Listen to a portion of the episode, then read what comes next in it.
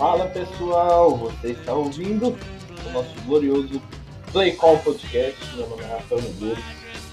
É, vou pedir desculpa já, vou até cortar muito rápido. Vou pedir desculpa para vocês, porque esse episódio ele já está sendo gravado atrasado. Ele vai sair um pouquinho atrasado, ele vai ser quinta-feira ainda, como sempre, mas ele vai ser um pouquinho atrasado, porque quarta-feira, famoso ontem, eu passei muito mal o dia inteiro. Não consegui manter nada no estômago, deitado o dia inteiro, querendo é, dormir né, a maior parte do dia, né? Aquela coisa que só quem tá doente sabe como é. E aí, velho, infelizmente deu uma atrasada, mas, velho, mantivemos o compromisso, estamos aí. O famoso dia D, hora, dia D e hora H chegou para você, então você tá ouvindo no dia certo e na hora certa. E é nós pra caralho, vamos nessa. Vamos passar na pauta aqui. Essa semana nós temos uh, Divisional Round, não é isso? Olha que beleza. Eu não sei como é que traduz em português. Round de divisão, divisional. É muito esquisito essa porra em português, então vamos de Divisional Round. Uh, vamos trocar uma ideia sobre as situações de head coach. Como é que tá funcionando, que times já acharam, que times ainda tem que achar. Temos a aposentadoria de dois grandes nomes da NFL nessa temporada, Drew Brees e Philip Rivers. Drew Brees não confirmado ainda, hein? Mas vamos trocar essa ideia. E vamos trocar uma leve ideia aí sobre os jogos desse fim de semana último. O que mais tem coisa pra gente falar é Chiefs e Browns. Tem algumas chamadinhas. Tem uma chamadinha no jogo do Chiefs. Tem uma chamadinha no jogo do Saints. Tem o gameplay defensivo do Bills. E Packers e Rams a gente vai trocar mais uma ideia geral mesmo. É, inclusive, jogo muito bom. Esse jogo foi muito bom, Packers e Rams, eu achei. Vamos falar também dos palpites, o que, que a gente acertou e o que, que a gente vai errar semana que vem. Porque esse sou eu, cara. Eu erro palpites, que é uma beleza. Show de bola? Então vamos nessa. Vamos lá então, vamos começar pelas situações de cargos, head coach. Temos aqui, ó. Vamos ver quem está empregado nesse momento. Dos times que estavam sem, né? Pelo amor de Deus. Temos aqui quais vagas estavam abertas: Chargers, Falcons, Jaguars, Jets, Lions, Texans e Eagles. Quem já encontrou head coach? Chargers, Brandon Stanley, que era coordenador defensivo do Rams, Falcons, Arthur Smith, que era coordenador ofensivo do Titans, Jaguars, Urban Meyer, que estava na Fox e era antes disso head coach do Ohio, de Ohio State, o Jets, uh, Robert Saleh, que era coordenador defensivo do 49ers, e o Lions foi de Dan Campbell, tight coach de New Orleans. New, é isso aí mesmo, New Orleans Saints. Tem dois times que ainda estão na busca, que é Texas e Eagles. Ambos têm sendo reportados, estão sendo ligados aí a alguns head coaches. O Eagles tem alguns já mais fortes aí na, na sendo ligados a ele, né? E, enfim, vamos ver o que, que eles saem aí. Muito bem, vamos lá. Vamos pegar essa lista de novo e dar uma repassada agora com alguns comentários. Chargers, Brandon Stanley, DC do Rams. Esse cara fez um bom trabalho no Rams. Tipo, eu sei que eu sei que vai haver um comentário geral de que é porque os jogadores do Rams são muito bons. São mesmo. A defesa do Rams é feita de jogadores muito bons. Só que esse rapaz, eu acho que ele faz um trabalho muito bom é, na parte tática, especialmente em colocar os caras numa situação é, vantajosa para eles poderem fazer jogadas, entende? Você vê, por exemplo, o Jalen Ramsey. O Jalen Ramsey é um cara que ele alinha em vários lugares do campo na DB. Ele alinha fora, ele alinha de níquel, é, marcando slot, né? Ele, enfim, ele é um cara que consegue fazer uma, uma série de coisas diferentes. Eu acho que nisso o, o Brandon Staley faz um trabalho bom, não só com o Ramsey, mas, por exemplo, com o Aaron Donald também. Ele, em alguns momentos, ele consegue isolar o Aaron Donald, né? É situação de pass rush, então ele quer aproveitar um mismatch, mismatch melhor para DL e ele consegue colocar o Aaron Donald no lugar mais favorável. Não foi o caso desse jogo do Rams, que fique claro, mas, verdade seja dita, o Aaron Donald estava lesionado e a DL do Packers é muito boa. Então, assim, a, desculpa, a L do Packers é muito boa. Então, não sei se esse jogo ele tem culpa necessariamente nisso. Mas a verdade é que ao longo da temporada ele fez um trabalho muito bom. E, velho, importante lembrar, esse cara que substituiu, se eu não me engano, ele substituiu o Wade Phillips, que talvez seja um dos melhores coaches de defesa da história da NFL. Então, assim, Não foi, ele não chegou no lugar, ele não chegou a fazer pouca coisa não, esse rapaz aqui, Brandon Stanley. Não sei se é Stanley ou Stanley, sei lá, essa coisa aí? Então, achei legal, achei boa contratação do Chargers. Vamos de Falcons. Falcons contratou Arthur Smith, coordenador ofensivo do Titans. Esse rapaz, ele tem um, ele assumiu o ataque do Titans depois que o Matt LeFleur saiu pro Green Bay, né? E ele ficou lá. E o ataque dele é bastante elogiado, velho. Assim, ele é um cara que ele consegue, ele é, ele é desses roda o ataque ele terrestre, né, com play action, ele tem, ele tem essa mesma filosofia que vários técnicos mais novos hoje em dia têm, o Stefanski, o LaFleur mesmo, o Shanahan, o McVay, então ele tem essa mesma pegada. É, não acho que isso vai mudar. Eu acho que o ataque do Falcons da última vez que rodou assim foi muito bom. Vocês vão lembrar que foi o ataque do, do Falcons que chegou no Super Bowl. Com o Kyle Shanahan, beleza? Nessa mesma pegada. O Matt Ryan, inclusive, gerencia esse tipo de ataque muito bem. Então, vamos ver. Eu não sei se eles vão manter o Matt Ryan, se eles vão manter as peças ofensivas lá, mas digamos que Ceteris Paribus, olha aí, o pai, porra, aqui é cultura.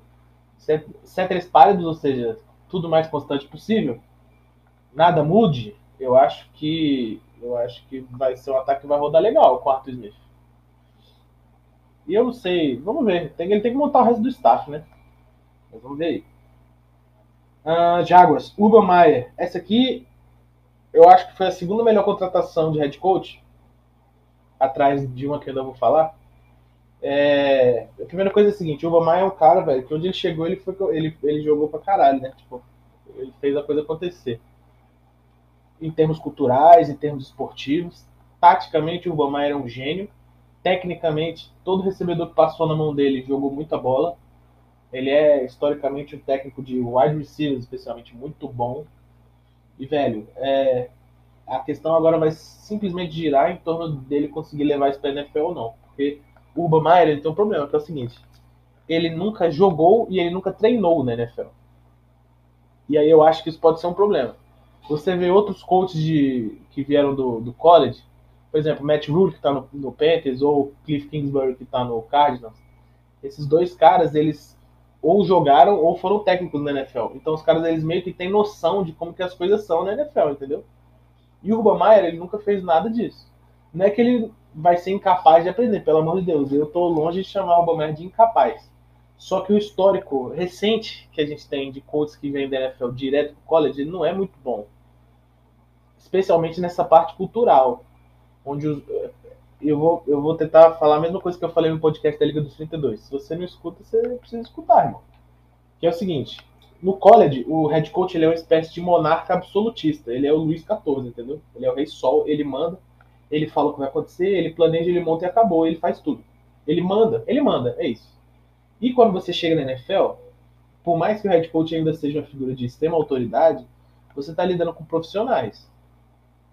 Você tem que lidar com salary cap. Eu sei que ele não é GM, né? Não é essa questão. Mas assim, tipo, é, às vezes demandar, por exemplo, respeito dos jogadores é uma coisa que é um pouco mais complicada na NFL do que no college. Entende? E aí, esse tratamento, ele, ele é um pouco difícil. O Jaguars eu acho que é um lugar bom para ele, porque tem muito jovem, né?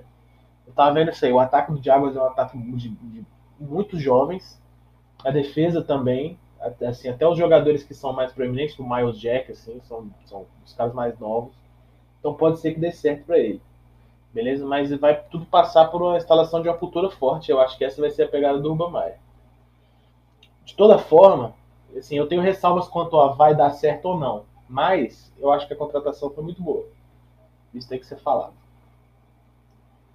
E a melhor contratação para mim é a próxima, que é o New York Jets contratando o Robert Saleh coordenador defensivo do 49ers. Para mim, é até esquisito falar isso, né? Mas, caralho, que, que acerto do Jets, né, velho?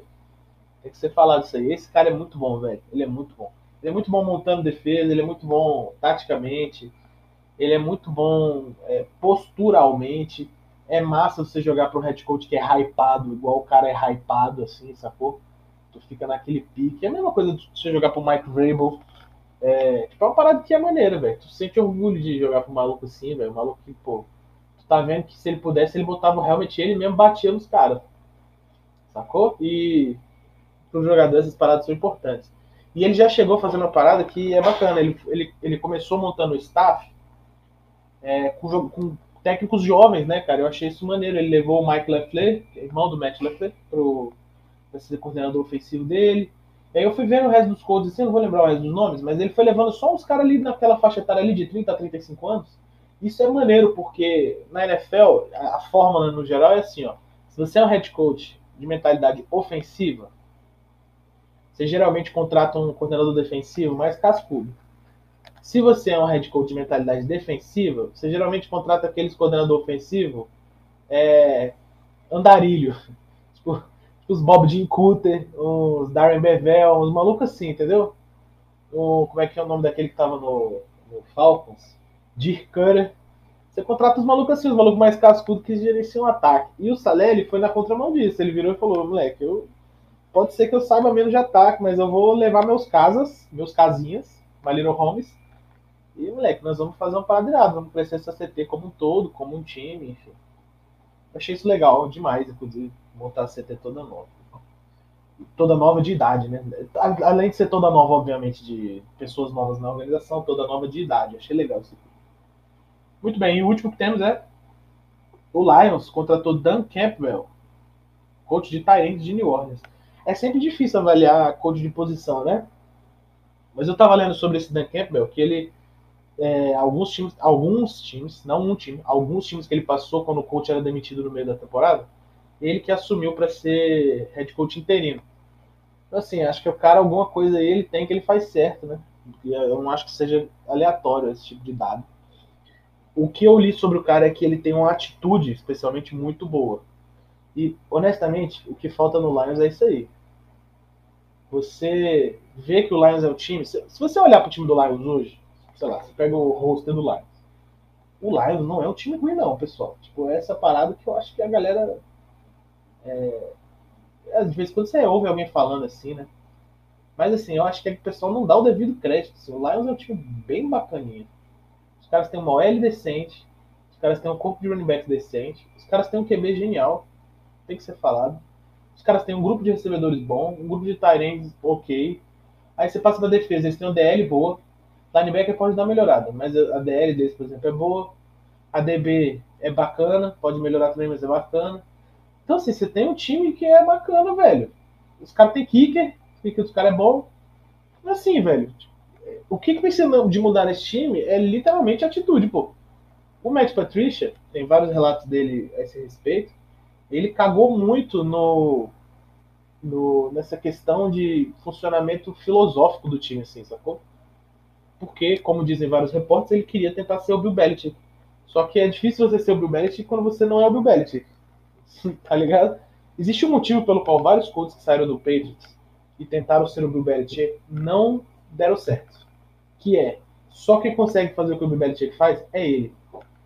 E eu não tô falando isso pra puxar o saco do cara, apesar de estar puxando o saco do cara. Mas a pegada não é essa. A pegada é que essa lenda que existe em torno de coaches do Patriots que saem e não dão certo, ela geralmente é isso aí. Os caras eles tentam replicar o que o Bill Belichick faz, da maneira deles. Dá certo? Nunca. Geralmente dá certo para os caras que fazem diferente. Que é o que está acontecendo, por exemplo, com o Brian Flores. Ele é um cara que é da comissão técnica do Bill, do Bill Belichick, com certeza ele aprendeu muita coisa, mas você vê que a pegada dele não é uma pegada Belichickiana, assim. Não é, não é a dele. Não é a dele. Ele está num, outro pique. Isso é muito bom para ele. Então, minha, minha take sobre o Dan Campbell é exatamente essa. Eu acho que se realmente ele prover essa mudança de atitude do qual estou falando, vai ser muito interessante para Lions. Futebol americano, obviamente, o cara sabe. Não é porque ele era de posição que ele não é capaz de gerir um time, galera. É a mesma coisa vale para coordenador, beleza? Head coach, é ao contrário do que as, as pessoas falam, tem mais a ver com gerenciamento de pessoas do que com tática. Entende? Então, assim, se ele montar uma comissão técnica competente e souber gerenciar os jogadores dele, a coisa decola.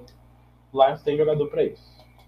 E os dois times que estão sem técnicos ainda, Texas e Eagles. Texas tem alguns nomes vinculados, um deles é Eric Bieniemy, que é é assim que fala o nome, eu sempre vou perguntar isso porque eu não tenho certeza. É coordenador ofensivo do Chiefs. E eles, eu não sei se ele está entrevistando mais gente assim no geral, né? E o Eagles parece que está linkado fortemente a Josh McDaniels, o que na verdade é um pouco incrível. assim, eu sou obrigado a falar. Depois que o Josh McDaniels deu um famoso dump no Colts, eu achei que jamais ele receberia uma proposta para ser head coach. E cá estamos, velho. Ele é o principal cotado aí para ser head coach do Philadelphia Eagles. O que é, chega, chega a ser muito louco. Assim. A teoria que eu tenho é: os caras os caras estão becando o Mahomes, né? O, o Mahomes, o Wentz.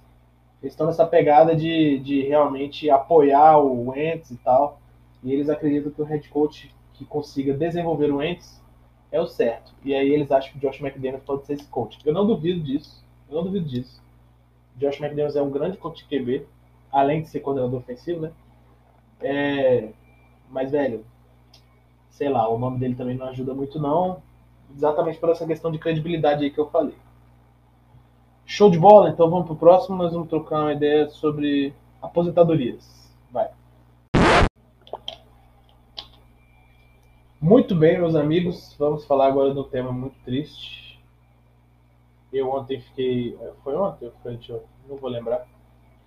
Fiquei até meio mal quando eu li lá que o Felipe Rivers estava aposentando. Foi ontem mesmo. E. Eu acho uma pena, velho, assim. É... esses caras que a gente cresceu, entre aspas, vendo na NFL.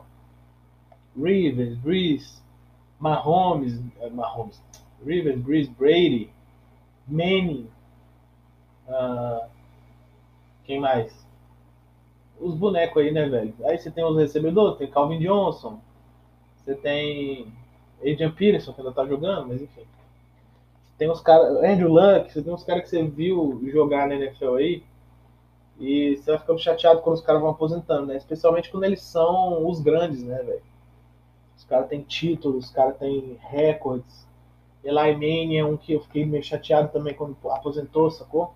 Apesar de eu odiar o Giants por conta dos Super Bowls, é, há um, uma tremenda quantidade de respeito ali, sacou? Eu respeito muito esses caras, velho. Eu acho sempre uma pena quando eles aposentam. O Philip Rivers, eu acho que ele, assim, ele tá aposentando mais por uma questão familiar do que física, né?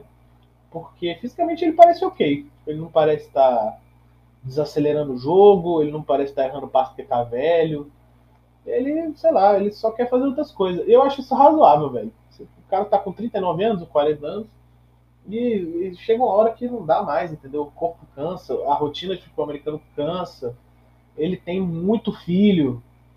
Né? Não é papo de três filhos, não, galera. Não é papo de três filhos, não, é, é papo de nove. Tem nove filhos, pô. Realmente chega uma hora que você começa a se preocupar com outras coisas, velho. Você quer cuidar da sua família, você quer passar tempo com a sua esposa, você quer poder educar seus filhos direito, velho. E é muito filho, né? Então, assim, é um foco que ele precisa ter. E eu respeito demais dele. Ele ainda brincou. Eu achei isso genial. Ele falou assim: Eu vou aposentar para começar uma família. Eu falei: Caralho, inacreditável. Nove filhos já, brother. Relaxa. Então, velho, acho razoável. Eu acho que o Colts é, tem uma tremenda oportunidade aí, velho. Tem algumas coisas que o Colts consegue fazer com essa com essa vaga aberta aí de QB. Eu acho que eles poderiam. É, eu não acho que o draft seja o caminho para o Colts, honestamente. Agora, eu também não acho que ninguém vá. Igual tava falando aí do Wentz, né? Eu acho que o Eagle já deixou claro que quer o Wentz para eles, então não vai acontecer. A galera tava tentando conectar o Frank Reich com o Wentz de novo, mas parece que isso é impossível. Então, não acho que vai acontecer de fato. E eles podem, assim, draft talvez, Reset, talvez. Uh, trade com algum outro QB aí. Talvez. O Stafford, o Andrew Luck. O Andrew Luck volta. Um, sei lá, um Derek Carr. Algumas coisas aí podem acontecer. Vamos ver o que, que o que, que o Colts faz, velho. É, mas é uma pena, velho. Philip Rivers realmente fico chateado. Eu, acho, eu sempre achei que ele foi um dos melhores que eu vi, apesar de, né, de ser muito cornetado aí. Eu sempre gostei muito dele. E o outro é o Drew Brees, não está confirmada a aposentadoria, mas existem algumas indicações aí. Agora o Drew Brees, ele, eu acho já que ele já tem mais razões esportivas para se aposentar, né, velho? Realmente o jogo dele é, já foi pro caralho, já tem umas, um tempo aí. Antes do Drew Brees, é, sei lá, teve uma semana, talvez às seis, assim, que ele começou a jogar muito mal. Mas antes disso eu já, eu já tava meio que trocando ideia com meus brothers, falando, velho, ele já não consegue encaixar a bola em janela apertada. Todo passe dele tá sendo aquele espaço que ele tem que jogar a bola na grama, em espaço, porque o bicho já não consegue mais acertar uma janela braba, pô. Não dá mais pra ele. Não dá mais para ele. E aí, eu acho que essa temporada foi muito melancólica para ele, lesões à parte, né? Eu entendo que a lesão, obviamente, atrapalha. É, mas é a mesma coisa que aconteceu com o Peyton Manning, para quem vai lembrar. O Peyton Manning, ele tava jogando mal na temporada que ele ia aposentar, e aí ele quebrou o pé, o dedo do pé, uma parada assim. E aí no jogo que ele quebrou o dedo do pé, ele lançou seis interceptações. Aí, beleza. Aí o Brock Osweiler jogou um tempo, aí o Peyton Manning voltou e ganhou o Super Bowl. Só que assim, ele ele não, ele não começou a jogar mal por causa da lesão. Ele já estava jogando mal. A lesão só meio que sacramentou a parada. Eu acho que é a mesma coisa que aconteceu com o Breeze. O Breeze não estava jogando mal por causa de costela quebrada. Ele já estava mal antes. A costela só piorou a parada, sacou? E aí realmente eu acho que acabou o tempo dele, velho. É uma coisa que é, infelizmente é complicada, né? Quanto tempo não há vitória. Essa é a real. Tirando, parece que o Brady conseguiu achar o, o caminho da vitória aí. Eventualmente será derrotado também. É, mas é isso aí. É uma pena, de verdade mesmo. Esses caras são muito bons e. Enfim. Agora teremos que arrumar novos ídolos. Show de bola. Então agora vamos trocar ideia sobre jogos. Primeiro jogo, Chiefs e Browns. Vai. Show. Primeira coisa que a gente tem que falar de Chiefs e Browns é o seguinte: apesar do Browns ter perdido o jogo, eu tenho que destacar aqui o bom desempenho do ataque, velho. Acho que o ataque do Browns rodou legal, o Baker Mayfield jogou legal. É, é que não deu mesmo, né? Às vezes não dá, velho. Tipo, sei lá, o placar fica fora de alcance, então o, seu, o, filho da puta do recebedor vai tentar pular no pylon, toma um soco e a bola sai é touchback. Aquilo ali, inclusive, foi inacreditável. Mas, tirando isso, acho que o ataque do Browns jogou muito legal, velho. É um time que a gente não pode desprezar mais, não. A verdade acho que é essa. A verdade eu acho que é essa. Acho que o Kevin Stefanski, ele mudou completamente a cara do Brown. Se ele não for coach do ano, moleque, eu não sei o que, que tem. Esse, esse, esse prêmio aí ele tá zoado. Eu entendo a galera querer botar o McDermott e tal, mas acho que o Stefanski, ele. Que ele fez com o time do Browns é incrível. E assim, eu já fui da opinião que o McDermott deveria ser o coach do ano, mas, velho, depois do que aconteceu aí no Browns, eu acho que tem que ser o Stefanski hands down. Sem nem muito o que conversar. É, jogou bem o ataque, infelizmente a coisa não fluiu, né? Temos uma decisão, uma decisão aqui, uma chamadinha do Chiefs. Quando o Mahomes saiu por concussão, entrou o QB Chad Henne, onde os caras inclusive mandaram a hashtag Anything is possible. Eu achei genial isso aí.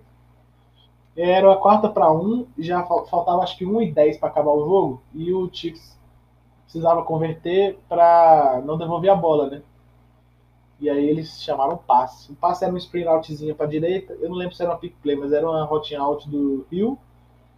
Sprint out, para quem não sabe o que, que é, é aquele passe que o QB pega e ele imediatamente quando ele pega, ele já sai correndo pro lado que ele vai passar a bola. Então, no caso, o Reni pegou a bola, já saiu correndo para direita e tem um passe em movimento. Que é um sprint out pass. Rio pegou e converteu a descida, sem problema nenhum. É, era quarta para um, já acho que um minuto e dez de jogo faltando, e era só para sacramentar ali para os caras poderem ajoelhar e ficar em paz. Show. E aí, velho, depois ao ser perguntado sobre isso, o, os caras perguntaram: Ah, quarta para um geralmente é um down de corrida, por que, que você passou? E o Andy Reid respondeu: Todo down é down de passe. Eu achei isso genial. Ele deu uma zoada, ele falou: Sou de BYU, e BYU todo down é down de passe. É, pra quem não sabe, BYU é um colégio tradicionalmente conhecido por passar a bola loucamente desde sempre. Show de bola. Então, assim, eu, a minha, eu queria dar uma take sobre isso aqui. Primeiro, a chamada quarta para um na situação dessa aí é arriscada, mais ou menos. Eles não estavam tipo, sei lá, eles estavam na, eles estavam naquele lugar, naquela famosa zona de ninguém, né? Entre 50 e 40. Então, muito provavelmente o Browns ia, ter, o Browns ia sofrer muito para andar com a bola ali, porque eles não tinham mais timeout. Eles iam pegar a bola com, sei lá, um minuto faltando. É uma coisa que é um pouco arriscada. Acho que o, o Chiefs, no quesito de ir para a descida, foi bacana. Eles deveriam ter ido mesmo. Quanto à corrida ou passe, eu vou falar para vocês o seguinte: existe uma, existe uma mística, no geral, atrelada a essa coisa de este down é down de corrida e este down é down de passe. Essa situação tem que correr, essa situação tem que passar. Primeiro, isso aí é um bagulho muito mais convenção social do que qualquer outra coisa, beleza? O time vai fazer o que ele se sentir mais confortável. É novidade para alguém que o Chiefs se sente mais confortável passando a bola do que correndo? Eu particularmente acho que não. Então, assim, não é porque tá o Chad Henne lá, o Chad Henne não é um boneco ruim, ele só não é uma Mahomes, mas ele não é ruim, que os caras vão deixar de passar a bola, velho. Chamou lá jogadinha simplesinha, pá, o moleque completou o passe, desse primeiro descida, acabou. Ah, por que, que só não correu? Pô, irmão, se correr. Tipo assim, por que, que você acha que é garantido correr e ganhar jarda não é garantido passar e ganhar o, o first down? Isso eu não entendo, pô. Essa é uma coisa que é incrível como a percepção da galera funciona nisso aí. Quatro jardas de corrida, tá todo mundo achando incrível. Todo mundo acha incrível. Quatro jardas de passe é uma merda. Por quê? Por quê, galera? Isso é uma coisa que nunca, jamais entrou na minha cabeça. Não entendo por quê. 4 jardas é 4 jardas, porra. Não importa como você, você consegue. 4 jardas de corrida, 4 jardas de passe, tem a mesma medida, que é incrível. 4 jardas. O time vai ganhar 4 jardas, ou 1 jarda, ou 3 jardas, ou 25 jardas, da maneira que ele acha que ele consegue ganhar. É por isso que tem time que na terceira para 20 joga um screen e não tenta um passe, é, tenta um for verticals ou alguma outra coisa. Por quê? Porque ele acha que o screen é a melhor chance dele conseguir. E é possível. A gente já, eu já vi sendo convertido isso ao vivo, eu já vi sendo convertido em jogo também, da NFL. Então, tipo, é entender o que, que os caras acham que é mais confortável para eles, velho. No caso do Chiefs, eu acho completamente compreensível que eles tenham tentado passar a bola na quarta para um, beleza? Ainda mais sem o rapaz lá, o Clyde Edwards Hiller. Ah, tem o Le'Veon Bell. Tem, mas o Le'Veon Bell tá bem mais ou menos. Então é isso. Minha take é essa. Acho que Andy Reid foi pica é, foi fiel à identidade dele. Né? Eu gosto muito disso no, no Reed. Eu acho que ele não é conservador, ele é sempre muito fiel ao que ele acha de FA, velho. Isso é muito irado, na real. A última coisa que eu quero falar é a concussão do Mahomes. Eu acho que foi no início do último quarto ou foi no final do terceiro. O Mahomes saiu, concussionado. É, já já havendo reportes de que ele não jogaria o próximo jogo contra o Bills. E se eu não me engano, ontem saiu a notícia de que ele já tinha inclusive treinado e que ele e talvez ele estivesse bem para o jogo. Apesar de ele ter treinado levemente, né? É, tipo, não treinou nada esforçado nem nada. E aí já começou aquela parada de ah, mas a liga, porque NFL, porque o Mahomes, é claro que a NFL quer que o Mahomes jogue para valorizar o produto. Então eles obviamente vão deixar o Mahomes jogar concussionado eu, você já sabe minha opinião sobre essas paradas, você precisa de raciocínio tortíssimo. Eu vou dizer para vocês o seguinte: é óbvio que a NFL quer que o Mahomes jogue. Isso é evidente. Entretanto, elas, a NFL não vai fazer isso às custas de, especialmente, de problemas neurológicos futuros que podem acarretar o fato do Mahomes jogar e se lesionar de novo com concussão. Entende? Assim, se fosse um joelho, talvez a NFL falasse nada. Agora, com cabeça, eu, eu duvido muito que isso aconteça. Eu quero que vocês imaginem o que, que aconteceria se o Mahomes pega, joga, toma uma puta pancada na cabeça e fica retardado. Eu vou usar esse termo, e fica retardado. O que, que vai acontecer com a NFL? É o tipo de coisa que eu vou dar pra vocês pensarem. Então, assim, eu acho que a NFL não, não, não tem a ver com essa parada da NFL vai fazer vista grossa nem nada disso. Eu acho que o Mahomes não. Ele vai jogar se ele tiver condições, velho. Essa é real. Eu não acho que isso aí vai mudar, não porque a NFL jamais daria o um tiro no pé dessa forma, eu acho. Eu acho. Beleza? Importante falar. Uma das coisas que estão mais em cima no futebol americano ultimamente é o fato de que, eu não sei se quem acompanha isso, mas no high school tem cada vez menos mãe deixando as crianças jogar futebol. Por quê? Porque elas já estão sabendo dessa parada da CTE, igual aquele filme do Will Smith lá.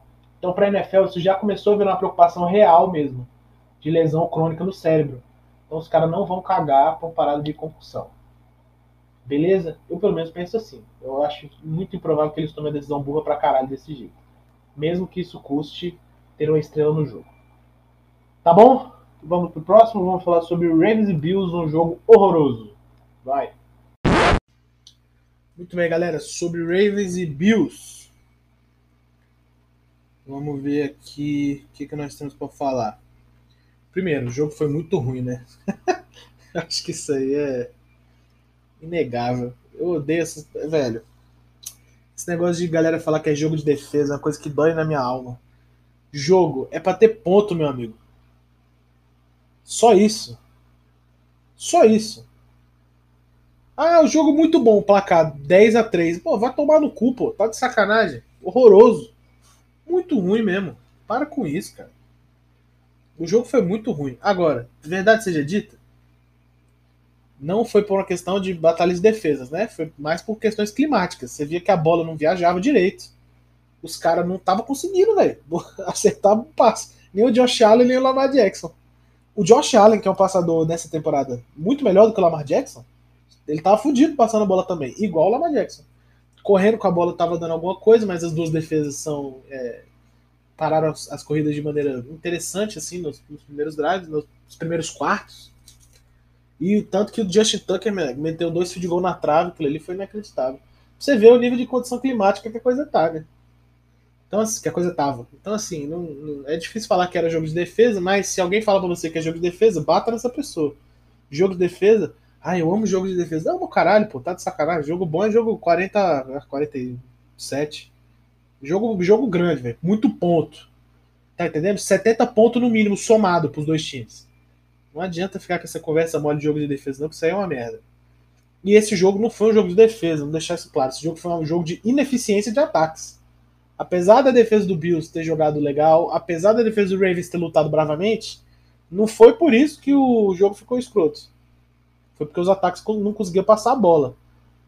Beleza? Então, como diz meu amigo Guilherme Bess, chegou a altura do jogo, inclusive, que o placar moral era 12 a 6 pro, pro Bills. Pro Ravens. Porque o Ravens já podia ter acertado vários field goal e o, e o Bills também. E aí o jogo ficou. Acabou o primeiro quarto com 3 a, o primeiro tempo 3 a 3 Puta, é foda. Muito ruim, velho. Muito ruim mesmo o jogo. Mas enfim, paciência. É coisa que foge ao controle dos técnicos e dos jogadores, inclusive. Você chega e tá ventando daquele jeito lá.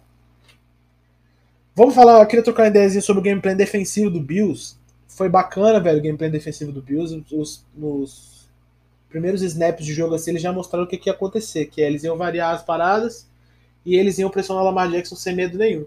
Moleque, os primeiros downs de corrida, que isso, cara, entravam 6, 7 negros dentro da na, na caixa, pô.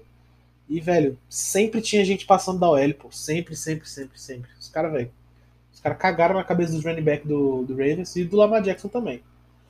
Eu acho que foi uma teoria interessante, uma, uma parada interessante do coach do Bills, e eu acho que depois disso, conforme foi avançando o jogo, ele começou a variar mais nas chamadas. Então tinha blitz, não tinha blitz, zona, main, pai, ele foi trocando por uma eficiência incrível. Tanto que na interceptação, que foi a, a pick six do que o Lamar Jackson teve, pro jogador 24 do Bills, eu não vou lembrar quem é, eles estão em zona jogando na red zone em zona. Então você vê que, tipo assim, para quem.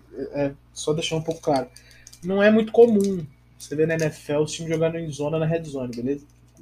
O, normal é você ver jogando em main.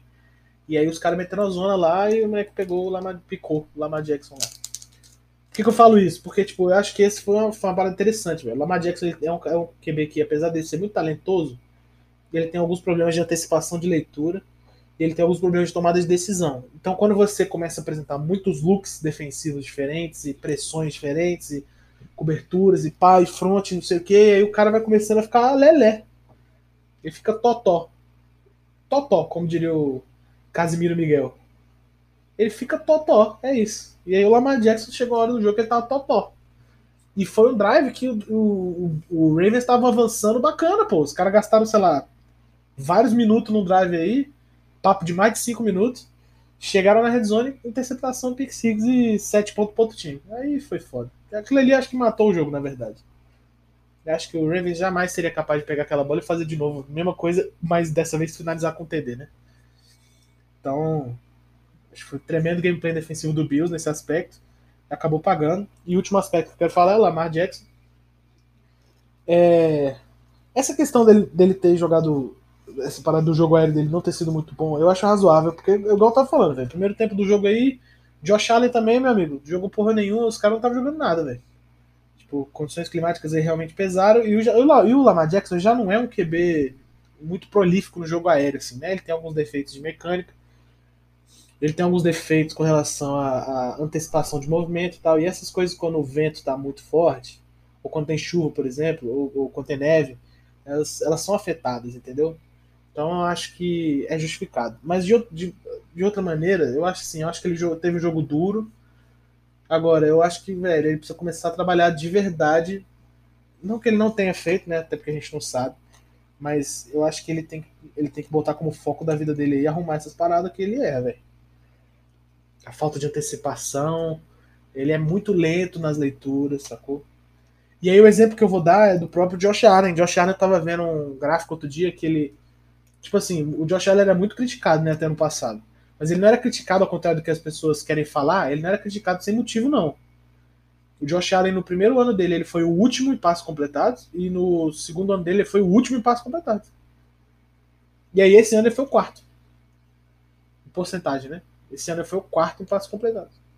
Então, você, veja você que ele, de fato, evoluiu. Não é a questão de ninguém gostava dele antes e agora gosta porque ele está jogando pra caralho. Não é, não é isso. Não é isso. Ele evoluiu de verdade. Tomada de decisão e tal. Eu tava vendo um pouco do processo dele. Ele foi um cara que ele contratou um, uns, uns cientistas, velho, uns bagulhos assim pra analisar o movimento, os caras falarem onde é que tava o problema dele de verdade, os caras arrumaram o problema, velho, e agora o cara joga pra caralho, pô.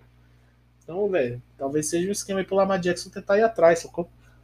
Eu sei que o ataque do Ravens é um ataque baseado em corrida. Eu não tenho problema com isso, nenhum. Só que é aquela parada, velho. Todo ataque baseado em corrida eventualmente tem que passar a bola. E passar a bola não pode ser um pesadelo pro seu ataque. Beleza?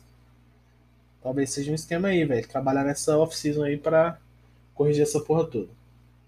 E agora vamos nessa de Saints e Bucks. Bom, vamos lá.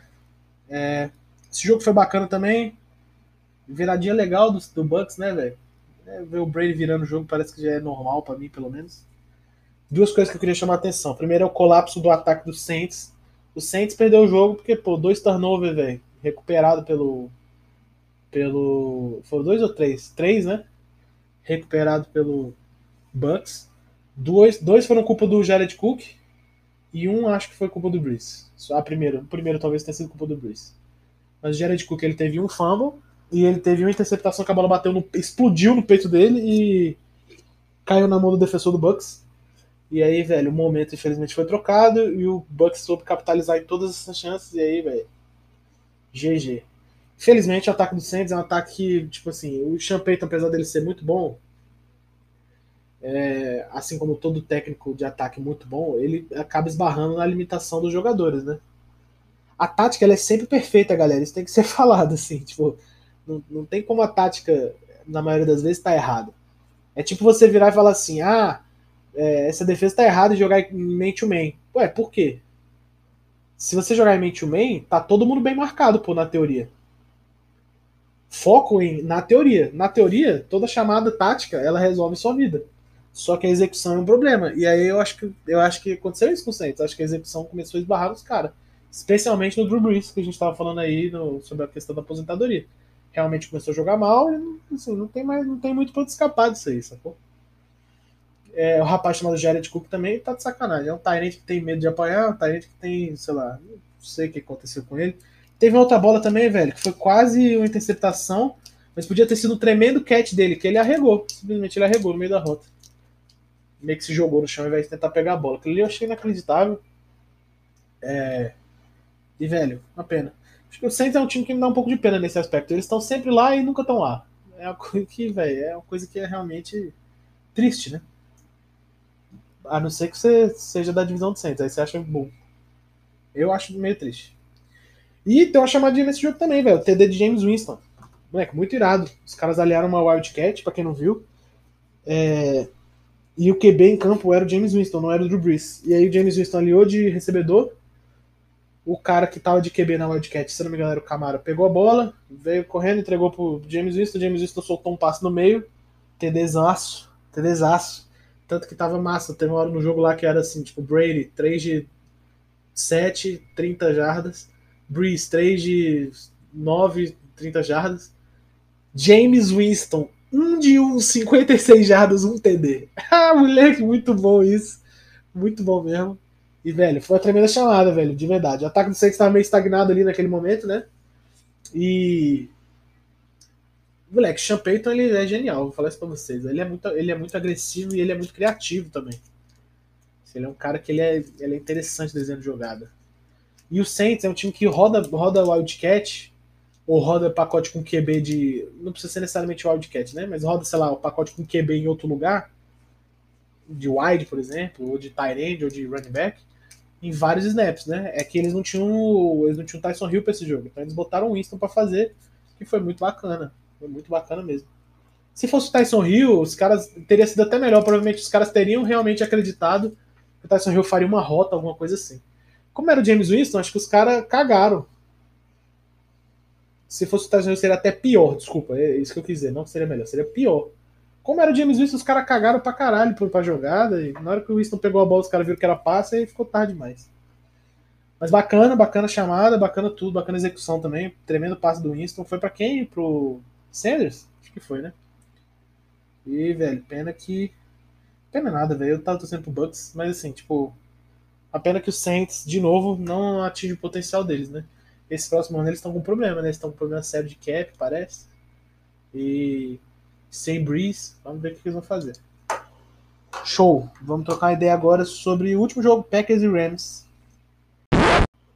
Bom, sobre esse jogo, a, única coisa que eu quero falar é o seguinte: a, a OL do Packers brinca, né? Os caras brincam de jogar futebol americano, essa que é a verdade. O, eu vi muita gente hypando, né? Aaron Jones, Davante Adams também jogou muito nesse jogo. Jogou mesmo, tem que, tem que ser falado isso. O Aaron Rodgers jogou muito bem também. Só que a OL do Saints jogou é sacanagem, pô. É sacanagem, pô. Tipo assim, eu vou falar pra vocês: se o Donald estivesse saudável nesse jogo, ele provavelmente teria apanhado igual ele apanhou. Sem sacanagem. Talvez ele tivesse feito uma coisinha a mais ali, uma pressãozinha a mais, uma pressãozinha a menos, mas, tipo assim, eu acho que ele não ter, teria continuado sendo um, não um impacto. Tanto que ele ficou tão puto na hora do jogo que ele meteu uma falta pessoal, deu 15 jardas de graça pro, pro Green Bay. O cara fica frustrado, né, velho? Mas qual que é a parada? Não é só que ele tava machucado, é que a OL do Packers é sinistra, pô. A OL do Packers é sinistra. O meu guarda. É ele é guarda esse rapaz ou ele é center? O famoso Lindley? Que isso? Que ele deu trabalho para Aaron Donald chega a ser brincadeira, pô. O rapaz passou mal demais, demais, demais. Ele tava sempre dobrado. Quando ele tentava isolar ele na, contra o Teco, pô, vai isolar ele contra o Teco. O Teco é o Bakhtiari, porra. Aí, porra, não, não é nem o Bakhtiari, é um outro rapaz lá. O left Teco é bom também. O outro Teco, o right Teco é bom também. Tipo, os caras são bons, velho. É um, é um bagulho que não tem como pra você fugir. E ele não conseguiu absolutamente nada.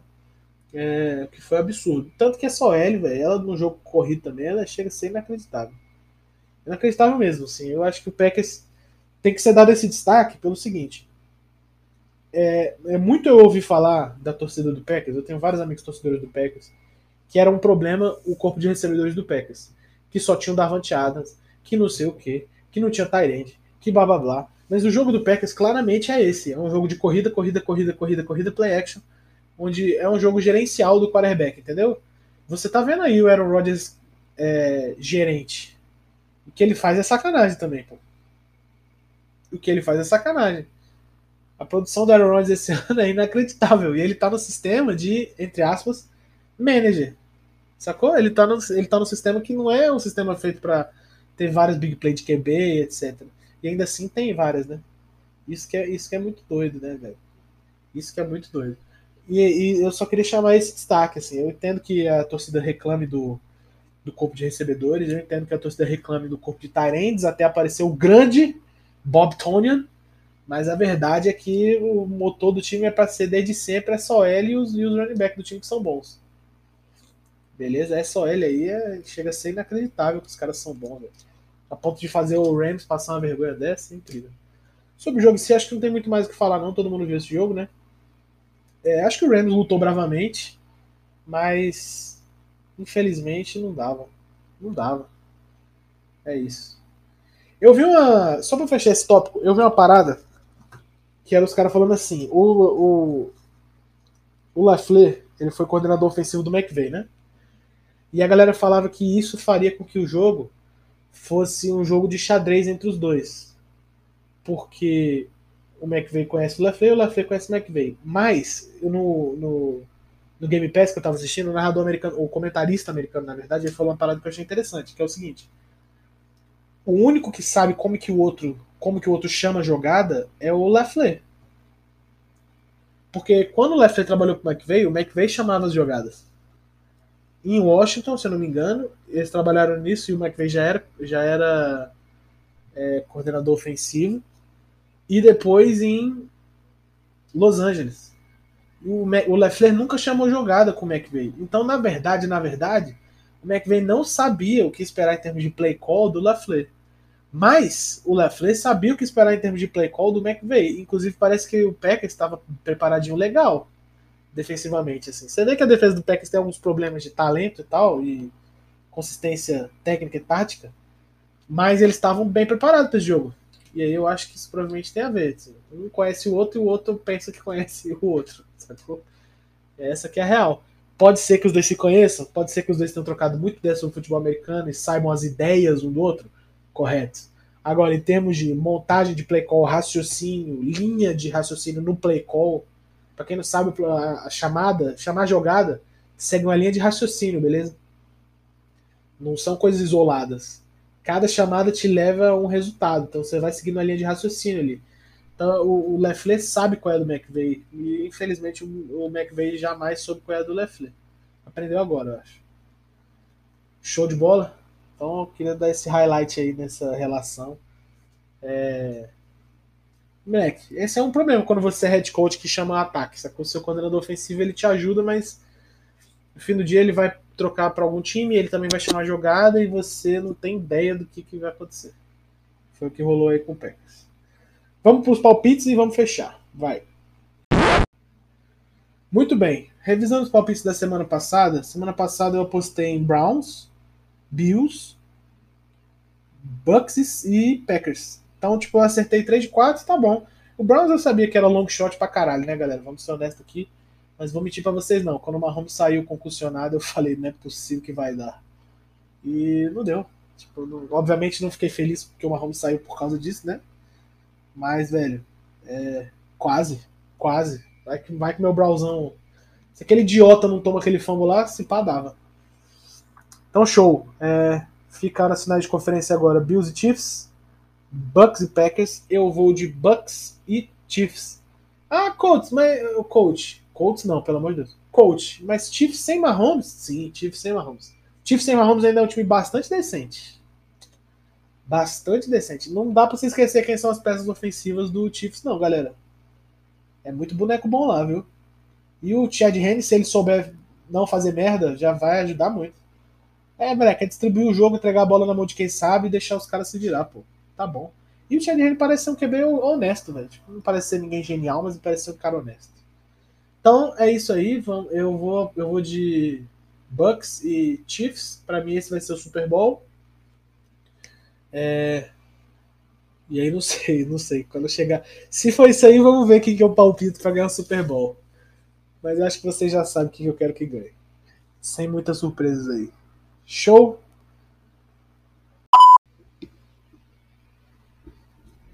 Então é isso, galera. Queria muito agradecer vocês. Esse foi o nosso play call de número 12 ou 13, não sei, depois tem que conferir. Vai estar tá aí no título do episódio para você, então para você não vai ser um problema isso. Eu novamente pedi desculpas pelo atraso, fatores aí externos a vocês e internos a mim, literalmente internos a mim, né? Eu tava bem internamente, mas agora tá tudo certo, graças a Deus, tá melhor já.